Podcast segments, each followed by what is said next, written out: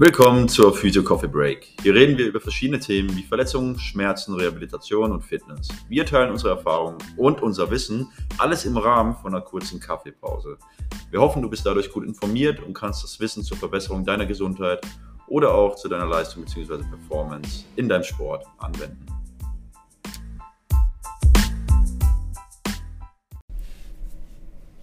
Also, wir sind wieder zurück mit einer neuen Folge des heutigen Podcasts. Und zwar geht es vor allem um den äh, aktuellen Stand der Physiotherapie.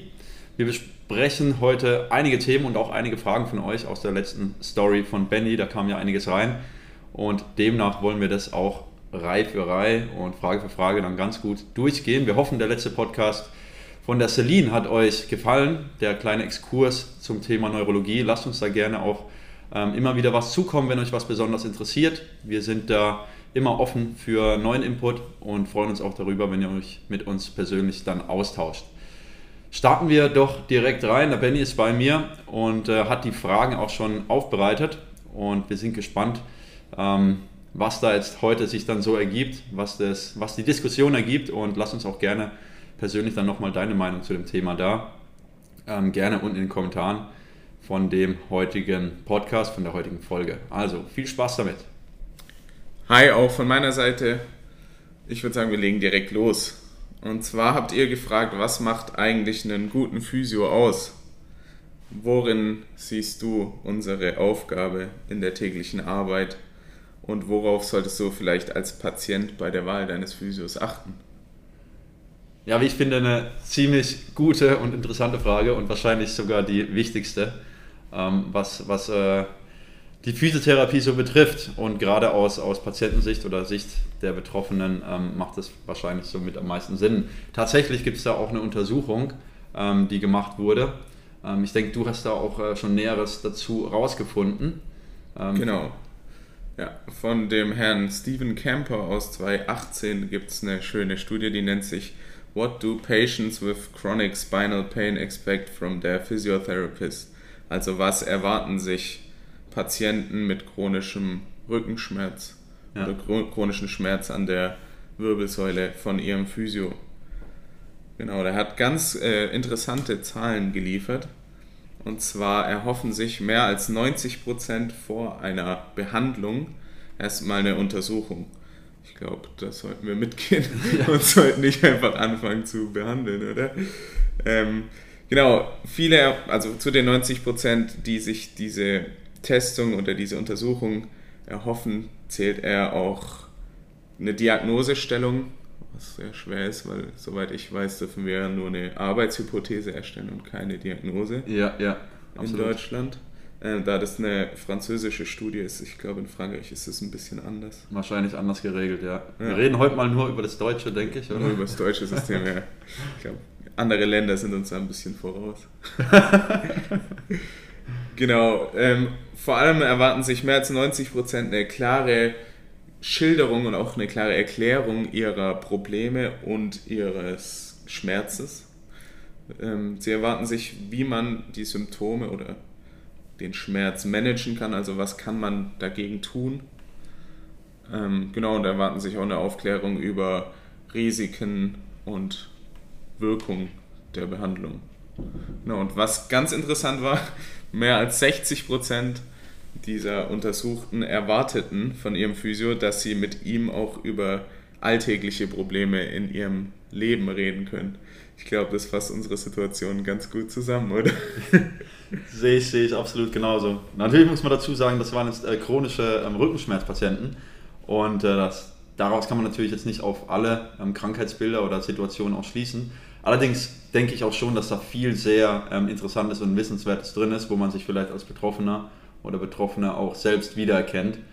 Ähm, gerade das letzte, was du genannt hast, ähm, dieser mentale Aspekt oder dieser, dieser Kontextaspekt, dass man auch über andere Dinge redet, denke ich, zeigt, dass, dass wir als Physio jetzt nicht nur irgendwie einen Körper behandeln sollten, sondern auch eben auch eine gewisse Bindung zu der betroffenen Person aufbauen sollten, um eben auch Dinge abzuklären, die ja auch wieder wichtig sind, für den Rehabilitationsverlauf selbst oder für die Schmerz Schmerzsituation selbst ähm, und die man auf jeden Fall auch mit einbeziehen sollte. Natürlich finde ich, ist das ziemlich schwierig, in 20 Minuten da auf, ähm, soziale oder ähm, private Probleme einzugehen und wer möchte auch immer darüber erzählen.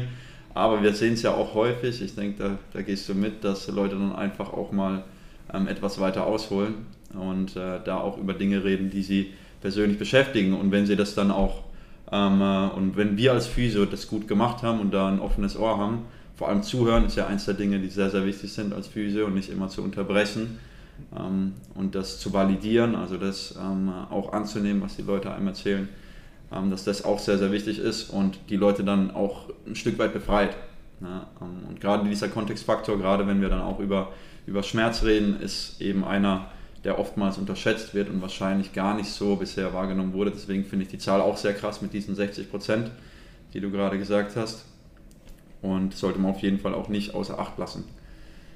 Ähm, genau, die anderen Zahlen ergeben sich, finde ich auch sehr, sehr logisch. Was ich auch interessant finde, ist diese, diese Zahl mit der Education, also der Aufklärung.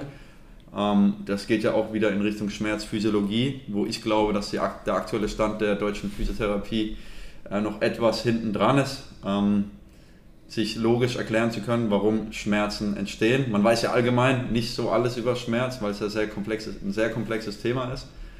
Ähm, aber es, es hilft schon, wenn man so die Basics dieser Neurophysiologie drauf hat und die einfach und ähm, simpel und in verständlicher Sprache ähm, rüberbringen kann. Ja, das ist so das, was, was ich denke. Und ich denke, da hat die deutsche Physiotherapie auch Nachholbedarf. Ich bin mir auch nicht sicher, ob das in der Ausbildung äh, mit drin ist. Zumindest war es bei mir vor zehn Jahren nicht. Ähm, Zumindest sehr, sehr, sehr gering ja, vom Umfang her. Bei mir auch, ja. Mhm. Also zusammenfassend, glaube ich, kann man einfach sagen, dass man eher als Coach agieren sollte, die Leute ein bisschen hin zu mehr Bewegung, zu mehr Aktivität im Alltag äh, lenken sollte und eben auch ein offenes Ohr haben sollte für andere Dinge, die abseits der eigentlichen Reha liegen. Absolut. Definitiv. Und was halt auch in dem Kontext wahrscheinlich wichtig ist, ist, dass man auch immer diese Erwartungen an die Therapie selbst abcheckt oder zumindest mal abfragt, was die Leute denn für eine besondere Behandlung auch erwarten oder wollen, was in der Anamnese dann, also in dieser physischen oder in dieser Examination, was ja 90% wollen, ähm, mit drin sein sollte. denn nur dann können wir auch auf die Präferenzen eingehen und es ist ja auch laut diesem äh, Dreieck von Sackett ähm, eins der wichtigsten oder einer dieser drei Eckpfeiler ähm, äh, abzuchecken. Und man weiß auch aus Untersuchungen, dass Leute, wenn sie ähm, äh, ihre Erwartungen in der Therapie erfüllt bekommen, dass sie dann auch zufriedener sind und auch besser genesen. Ähm, was wahrscheinlich auch sehr interessant ist. Deswegen kann eine einfache Frage einfach sein, was glaubst du, lieber Betroffener, Betroffene, ähm, ist dir wichtig in der Therapie und wird dir weiterhelfen? Ich denke, das könnte eine schöne Schlüsselfrage sein innerhalb der Anamnese. Ja, ich glaube, das schließt das Thema ganz gut ab, oder? Ja. Merkt euch den Satz. okay, nächste Frage. Ist Physio nur ein Tool aus der Werkzeugkiste? Wie siehst du die Vermischung mit anderen Professionen wie Osteopath oder Chiropraktik? Auch eine sehr gute Frage. Und sehr interessante Frage, weil oft, oft passiert es ja in unserem Fall oder in der täglichen Praxis, dass Leute auch sagen, sie waren beim Osteopathen, sie waren in der Chiropraktik, sie haben Physiotherapie mal ausprobiert, aber es hat nicht so geholfen. Und oftmals wird man dann auch in eine gewisse ähm, Schublade geschoben, wo alle Physios ja mehr oder weniger so das Gleiche machen. Ähm, ich denke, da sollte man dann schon nochmal grundsätzlich unterscheiden, wie die verschiedenen Herangehensweisen denn sind innerhalb der Physiotherapie, weil es ist ja auch nichts Neues, zumindest erleben wir das auch hier häufiger und häufiger wird es gesagt, euer Ansatz ist ja irgendwie ein bisschen anders da, wie der bei anderen Therapien. Ähm, und demnach, ähm, weil es eben eher aktiv ist anstatt passiv und man versucht mit den Leuten, wie du es gerade eben schön gesagt hast, eher in so eine Art Coaching zu gehen und Aufklärung, Beratung und zusammen dann einen Weg zu finden, der sinnvoll sein kann unter Berücksichtigung der aktuellen Leitlinien und der aktuellen eben Datenlage, Evidenz und da eben äh, dahingehend dann mit denen zu, zu interagieren und zumindest einen Weg zu finden, mit dem man äh, den, den Weg gehen kann. Also einen guten Weg zu finden, den man den beide ähm, als sinnvoll erachten. Ne? Wie sehe ich dann die Vermischung? Ähm, eigentlich sollte es die nicht geben. Ne? Wir sind keine Chiropraktiker, wir sind keine Osteopathen und das sind Professionen, die für sich stehen. Allerdings gibt es Teile in der Physiotherapie, die sich an äh, der Chiropraktik oder der Osteopathie bedienen und das innerhalb ihrer Therapie auch einfließen lassen. Also ich kenne da einige Personen, die sind zum Beispiel beides oder alle, alle drei Sachen und tun das dann innerhalb ihrer täglichen Arbeit vermischen. Aber Physiotherapie ist in erster Linie keine Osteopathie und keine Chiropraktik. Ähm, wir sprechen ja heute nicht über die Evidenz dieser zwei ähm, Professionen. Ich denke, das würde auch den Rahmen sprengen, ähm, sondern fokussieren uns zum Glück nur auf die Physiotherapie und will da ja auch niemanden auf den Schlips treten. Vielleicht kommt das ja mal zu einem anderen Zeitpunkt noch. Aber das macht ja Nathalie Grams ganz gut, wenn ihr die kennt. Wenn ihr sie nicht kennt, googelt die unbedingt mal. Nathalie Grams ist sehr interessant und hat da schöne, schöne Äußerungen dazu, aus meiner persönlichen Sichtweise. Ähm, und ich finde es eher problematisch, um ehrlich zu sein, weil es die Leute vielleicht eher verwirrt, wenn man zu viel Profession miteinander vermischt, innerhalb verschiedener ähm, Therapeuten und Therapeutinnen also sprich, wir haben einen Rückenschmerzpatient, der dann quasi zur Osteopathie geht und zum Physiotherapeuten zur gleichen Zeit. Und dann kommt es natürlich oftmals zu unterschiedlichen Erklärungsmodellen. Und wie wir wissen, kann das dann erstmal verwirrend wirken. Wie äh, siehst du das, das Ganze oder was sind deine Erfahrungen, Benny? Genau dieselben. Also im Endeffekt finde ich immer, ähm, ist das Outcome, wenn man einen Patienten hat, der parallel noch zum Osteopath geht oder zu einer anderen Profession, wie zu uns immer ein bisschen schwieriger im Endeffekt, was das Outcome, so, also den Erfolg äh, der Reha angeht, wie wenn er jetzt rein nur Physio bei uns macht. Die Erfahrung habe ich bisher gemacht, weil, wie du gesagt hast, es eben viele verschiedene Erklärungsmodelle gibt und der Patient sich dann natürlich und logischerweise auch einfach fragt, ja, was ist jetzt richtig? Ja. ja? Und bei vielen kann man halt mit so viel Datenlagen und was weiß ich argumentieren, dass man fast nicht mehr weiß, wo oben und unten ist. Und trotzdem glaubt er dir nicht. Deswegen glaube ich, ist es auch immer ein sehr individueller Fakt, ja. was der Patient. Aber im Endeffekt können wir, glaube ich, den Kreis hier auch wieder zur ersten Frage schließen. Im Endeffekt ist es eigentlich nur ein Kommunikationsproblem. wenn wir klar und deutlich kommunizieren, dann kann man noch so viel mit Datenlagen argumentieren dann gibt es halt die meisten, die was davon halten und die dran glauben und dann gibt es sicher auch einen Prozentsatz, der eben sich eher zur anderen Profession hin orientieren möchte, was ja auch okay ist. Absolut. Ja. Die nächste Frage. Gut. Ja, gehen wir in die nächste Frage rein. Jo. Wie hat sich die Branche in deinem Berufsleben bisher weiterentwickelt, also seit du deine Ausbildung abgeschlossen hast? Was gefällt dir daran und was nicht? Also meiner Meinung nach, also was mir sehr daran gefällt, ist, dass es in den letzten Jahren immer mehr Kolleginnen und Kollegen gibt, bei denen die Aktivität ganz klar an erster Stelle steht. Ähm, ich glaube, den würdest du so mitgehen, oder? Dass die Physios in letzter Zeit aktiver arbeiten wie zu Anfang unserer Ausbildung. Ja, ja. zumindest die, die, die, man, die man gut kennt. Ja. Ähm, ich selbst eingeschlossen tatsächlich. Ja. Also ich habe damals nach der Ausbildung, vor der Ausbildung oder während der Ausbildung auch auf meine eigenen Hände geschworen und gedacht, die sind irgendwie magisch und so. Sind sie vielleicht manchmal? nee, aber Spaß beiseite. Äh, meines Erachtens denke ich schon, dass der Trend, finde ich, immer mehr in die richtige Richtung geht. Kann aber auch sein, dass ich da etwas voreingenommen bin, weil man eben eher mit Leuten dann auch zu tun hat, die arbeiten wie einer, einer selbst äh, man sieht es auf Instagram ganz viel, finde ich auch, dass da viel, viele schöne Dinge gepostet werden, zum Großteil, die natürlich, und da muss man das auch immer mit Vorsicht genießen, da schließe ich uns auch nicht aus, ähm, äh, aus einem gewissen Kontext rausgerissen sind. Ähm, aber jedoch findet man häufig gewisse Ansätze, ähm, die dann schon mehr in Richtung Aktivität gehen. Äh, jedoch äh, denke ich auch, dass die Ausbildung selbst jetzt noch nicht so den Schritt gemacht hat, zumindest das, was ich so mitbekommen habe.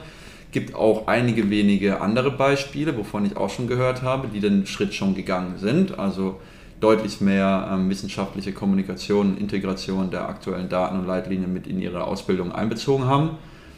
Allerdings, das, was wir hier sehen aus den Bewerbungsgesprächen, dann auch immer mal wieder, ähm, gibt es schon noch diese, diese klassischen Ansichten, ähm, dass das auf jeden Fall da bleiben sollte und dass man, dass das zu einem Physio gehört und dass äh, dass Daten ja schön sind, aber auch nur Daten sind. Ne? Also das finde ich immer so, ist so ein Satz, wo, wo es dann irgendwie nicht richtig kommuniziert wurde, wahrscheinlich auch in der Ausbildung selbst, ähm, weil im Endeffekt begründet sich ja die Effizienz einer Therapie auch eben de, aus dem, was man im Schnitt auch weiß darüber zum aktuellen Zeitpunkt. Natürlich können die Daten scheiße sein, allerdings ähm, gibt es ja eine Fülle an Daten und hieraus ergeben sich ja dann diese Leitlinien und wenn wir wissen, wie wir Leitlinien adäquat integrieren können, wäre das ja schon mal für viele, die frisch aus der Ausbildung kommen, ein großer Schritt. Und ich denke, das ist was, was noch ein bisschen so fehlt. Ähm, auch wenn der Weg und der Trend ja ganz gut ist. Was man da auch weiß, ist ja, dass Wissenschaft ja auch um, um die 17 Jahre braucht, bis sie ankommt. Also sprich, heute haben wir ein Paper, also ein, ein Artikel, der sagt, bei Kreuzbandrehabilitation sollte unbedingt, ähm, sagen wir, die Kniestreckung zuerst beübt werden, was man ja heutzutage schon weiß und was ja auch zum Glück schon gemacht wird, zumindest in der Frühphase, Akutphase unter anderem. Dann, wenn wir in das Beispiel zurückgehen, würde es 17 Jahre dauern, bis es dann wirklich in der Gesellschaft so angekommen ist. Allein das zeigt auch das Problem eigentlich, dass wir da einfach viel zu langsam sind, meiner Meinung nach, um die optimale Versorgung zu gewährleisten. Und dann muss man eben auch einfach ganz klar sagen, dass äh, das jetzt nicht das Problem der einzelnen Physio-Schüler sein sollte, sondern eher ein Schritt zurück oder zwei Schritte zurück Richtung Schule oder Richtung ähm, Staat letztlich auch, meiner Meinung nach. Ähm, das ist meine persönliche Ansicht über den aktuellen Stand, auch wenn der Trend, wie gesagt, ganz gut ist. Ja, würde ich 100% so mitgehen. Ich glaube auch, dass wir da woanders ansetzen müssen. Gerade bei Leuten, die mit der Gesundheit von Menschen arbeiten, jetzt nicht nur Physios, alle anderen ja. Professionen eigentlich sollte da jeder für sich auch den Anspruch haben, auf dem aktuell wichtigen oder richtigen Stand in dem Zeitpunkt eben zu sein oder auf dem aktuellsten Stand eben zu sein. Und dass das, weißt du ja selber, wie viel wir hier recherchieren, dass das halt fast kaum integrierbar ist in den Alltag, weil es eben diese ganze Fülle an Daten auch gibt, ja. sollte halt auch berücksichtigt werden, wenn man an Gesundheitssysteme und so weiter denkt. Also dass der Kliniker quasi auf aktuellstem Stand der Wissenschaft ist, braucht eben Zeit und einen Haufen Sitzfleisch neben der Therapie, die ja eigentlich im Vordergrund stehen sollte. Absolut, absolut. Es gibt ja auch schon einige, einige Sachen und Seiten, die uns das ein bisschen einfacher machen. Ne, ähm, ich denke gerade Physio mit Science hat da relativ viel bewegt, gerade im deutschen Raum, die zumindest äh, da auch ordentlich Gas geben wo man sich äh, der, der Quellen auch bedienen kann. Wichtig hier ist halt wahrscheinlich auch immer, dass man das äh, gut ähm, integrieren kann. Also ich für, für meinen Teil, mir hat das persönlich sehr geholfen. Ähm, und auch der Austausch mit anderen über Social Media, aber auch der Austausch mit, mit Leuten, die, die einfach ähnlich auch gepolt sind. Ähm, äh, ob das jetzt WhatsApp-Gruppen sind oder ähnliches. Ja. Das ist schon was, was dann einen, einen vorantreiben kann. Absolut, und, ja. Ähm, vielleicht auch noch, Stichwort Akademisierung ist ja auch immer wieder so ein Ding. Ich finde es eigentlich schon, es, es wäre ganz cool. Ich weiß nicht, wie, wie du das, du das, wie du da dazu stehst, warum es da vielleicht in Deutschland, vielleicht nehmen wir das einfach mal kurz auf, ähm, außerhalb dessen, weil es mich interessiert, ähm, wie, wie du das siehst. Warum kriegen wir das nicht hin in Deutschland, diese Kiste zu akademisieren? Oder woran liegt es da? Woran haben es? Andere Länder schaffen es ja auch, wir hatten es ja vorhin ja. drüber. Also ich weiß, für, ich für mich weiß nicht, ob eine Akademisierung hundertprozentig notwendig ist. Für mich ist erstmal notwendig, dass wir den Inhalt der Ausbildung überdenken, ob das dann ein Studium sein muss.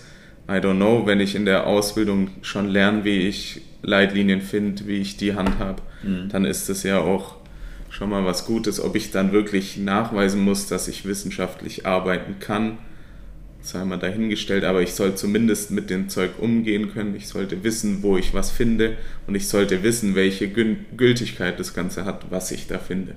Ja? ja. Das sollte man meiner Meinung nach überdenken und ob man dann ein Jahr lang FBL mit Hüpfen auf dem Petsyball machen muss, das sei mal dahingestellt. Man könnte auch einfach ein fachwissenschaftliches Arbeiten machen, das dann eben relativ groß und breit gefächert ist. Ob das dann wirklich akademisiert werden muss, kann man sich dann drüber unterhalten.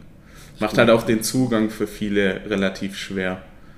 wenn du quasi ein Abi oder Fachhochschulreife haben musst. Ja, stimmt, stimmt. Ja. Guter Punkt, ja. Also da gehe ich auf jeden Fall mit. Auf jeden Fall, also versteht mich nicht falsch, es gehört auf jeden Fall in die Ausbildung rein, dass man wissenschaftliches Arbeiten kommuniziert. Wie ist eine Studie aufgebaut? Wie wichtig ist es? Wie gültig ist sie? Ja. Ja. Ja, ich denke, dadurch, dass wir jetzt viel über Leitlinien reden, ähm, macht es auch Sinn, einfach kurz zu sagen, was eine Leitlinie ist. Eine Leitlinie ist im Endeffekt eine Zusammenfassung von äh, der aktuellen Datenlage, wissenschaftlichen Datenlage und die werden auch immer wieder überarbeitet.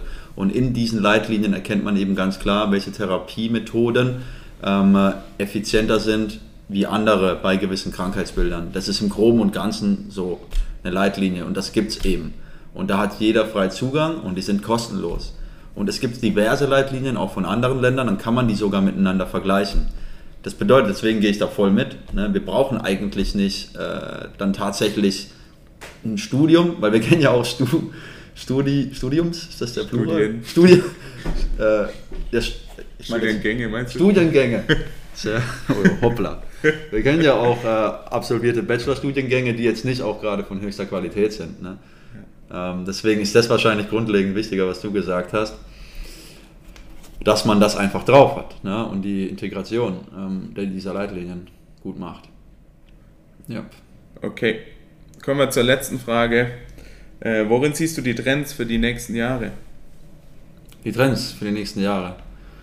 Ich habe so die Befürchtung, dass es immer mehr Gadgets geben wird. Ich merke auch selbst, dass ich äh, einige Direct Messages bekomme zu irgendwelchen Gadgets und ich glaube, die gehen ein, ein, zwei wöchentlich so über irgendwelche Pistolen, die jetzt wieder irgendwie eine andere Vibrationsstärke haben oder sonst was.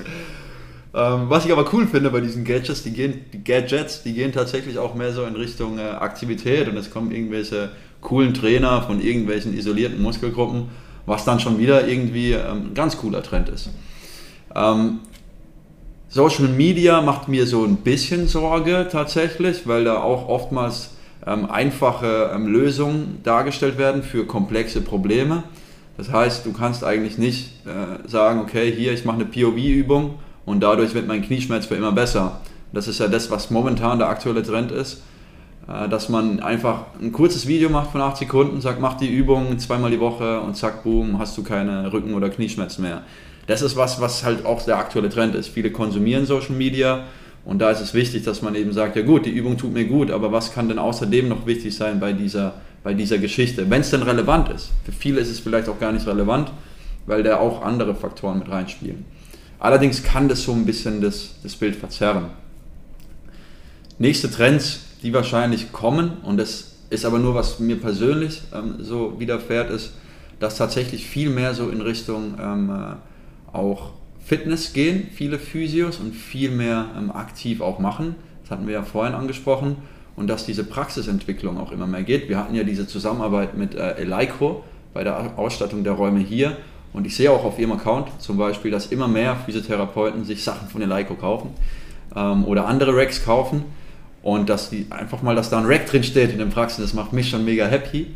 Und da denke ich auch, okay, der, der, der, Trend scheint tatsächlich so in diese Richtung zu gehen, sich damit auszustatten. Und wenn man sich schon damit ausstattet, dann nutzt man es ja meistens und merkt dann auch, ähm, dass da scheinbar die Aktivität schon auf dem, auf dem Vormarsch ist. Also Leuten Sachen an die Hand zu geben, um sich selbst zu helfen oder Sachen zu zeigen, die mal außerhalb dieser passiven Therapien sind oder auch mal außerhalb von klassischer aktiver Stretching-Routine, also mehr in Richtung Kraft und ähm, Leistungsentwicklung, Funktionsentwicklung, gerade wenn man dann an Rehabilitationsbilder denkt, vom Kreuzbandriss zum Beispiel, ist das ja schon relevanter, dass man das auch mit integriert, zumindest für einige ähm, Gruppen aus der Bevölkerung oder Sportler. Ähm, natürlich ist es so, dass jetzt nicht jeder irgendwie ein Power Rack zu Hause braucht. Ähm, das wollte ich jetzt damit nicht sagen, allerdings ist der Trend, schon dahingehend, dass viele mehr sich so Sachen zulegen, um Leuten zu zeigen, dass Physiotherapie auch das beinhaltet, eben Training und eben auch Trainingssteuerung und diese, sich dieser, dieser Trainingsvariablen und dieser, dieser Fitness ähm, eben auch bedient. Wie siehst äh, du das? Ja, ich glaube, du hast schon relativ viel gesagt, was äh, meine Meinung deckt.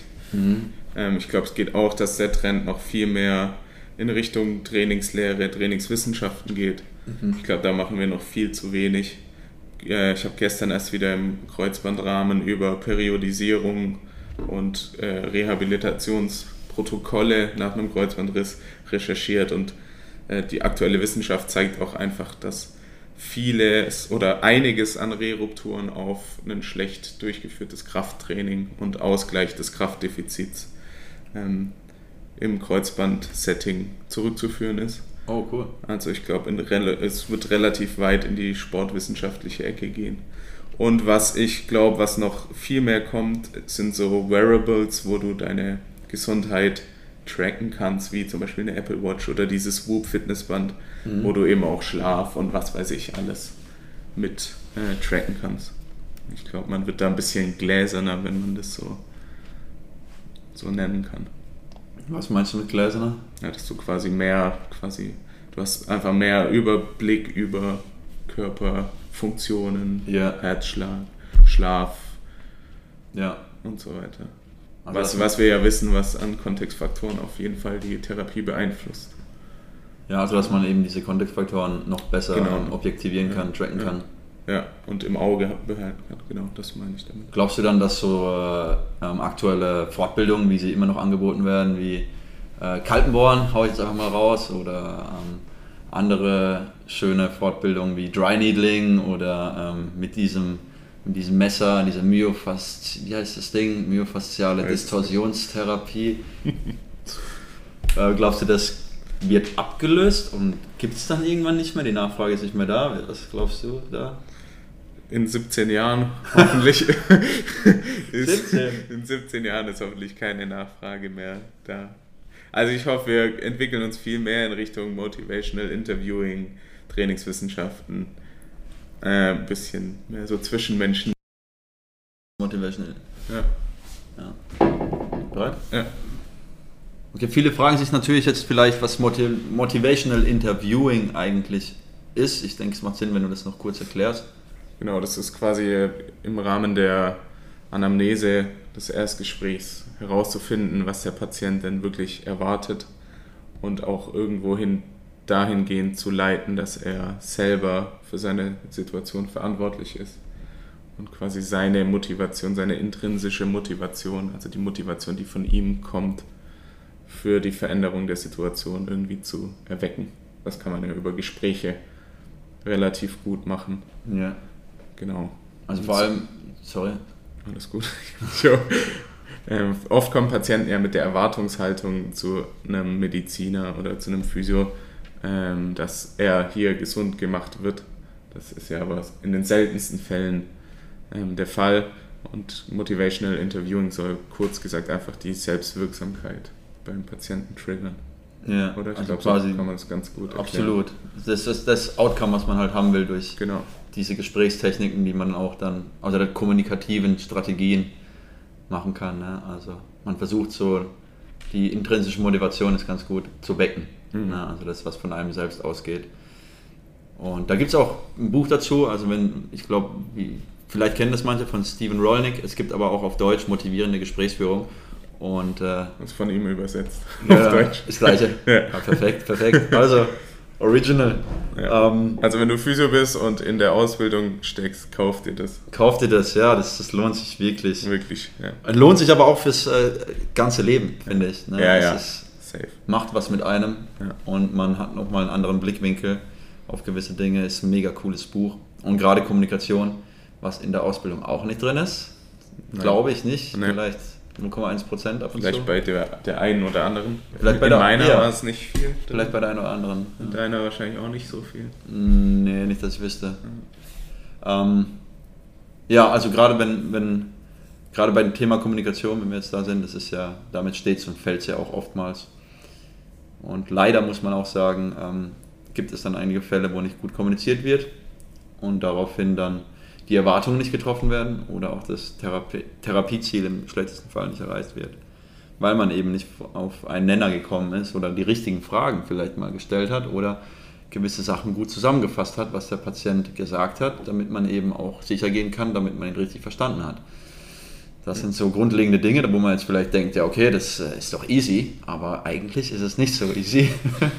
Ja. Und man, ich auch selbst merke auch heute noch, okay, krass, hätte ich die Frage jetzt nicht gestellt, wäre es vielleicht in eine ganz andere Richtung gegangen. Ja.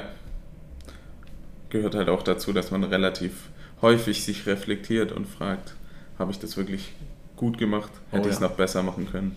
Absolut. Oder war das vielleicht von uns schlecht kommuniziert? Nicht ganz optimal kommuniziert, schlecht hört sich immer so böse an. Mhm. Nicht optimal kommuniziert. Sehr guter Punkt. Ja. Gut, ich glaube, äh, damit schließt sich der Kreis eigentlich zur ersten Frage, oder? Wo es auch um Kommunikation, Abklärung, Erwartungshaltung vom Patienten ging. Ja, absolut, ja. Dann würde ich sagen, haben wir dir jetzt das Ohr abgequasselt. Ja, ging es lang wahrscheinlich heute. Ne? 30 Minuten. Wir, wir könnten das deutlich noch ausführen. Also, Du könntest einen ganzen Tag füllen mit Diskussionen, wirklich. vielleicht vielleicht gibt es, äh, wenn ihr wollt, machen wir auf jeden Fall noch ein Part 2 dazu. Schreibt Ja. uns einfach unten rein oder ähm, lasst uns eine, eine gute Bewertung dann auch da, wenn es dir gefallen hat. Oder schreibt uns wie immer auf Instagram an, at bennysportsphysio oder at david.sports.physio und nimmt mit uns Kontakt auf, wenn ihr irgendeine Thematik habt oder Thematik habt oder eine zweite Folge zu dem Thema wollt. Ähm, dann führen wir das auch nochmal konkreter, detaillierter in die eine oder andere Richtung gerne aus. Mir persönlich hat es sehr Spaß gemacht. Ähm, Mir ich auch. fand das echt cool. Ich finde das Setting echt erfrischend. Ja, erfrischend. Erfrischt meinen Alltag. miteinander zu reden. Ja. Also gut, dann wir wünschen dir alles Gute, bleib gern dabei. Ähm, bis zur nächsten Folge und halt die Ohren steif. Jo. Mach's gut, bis dann. Tschüssi.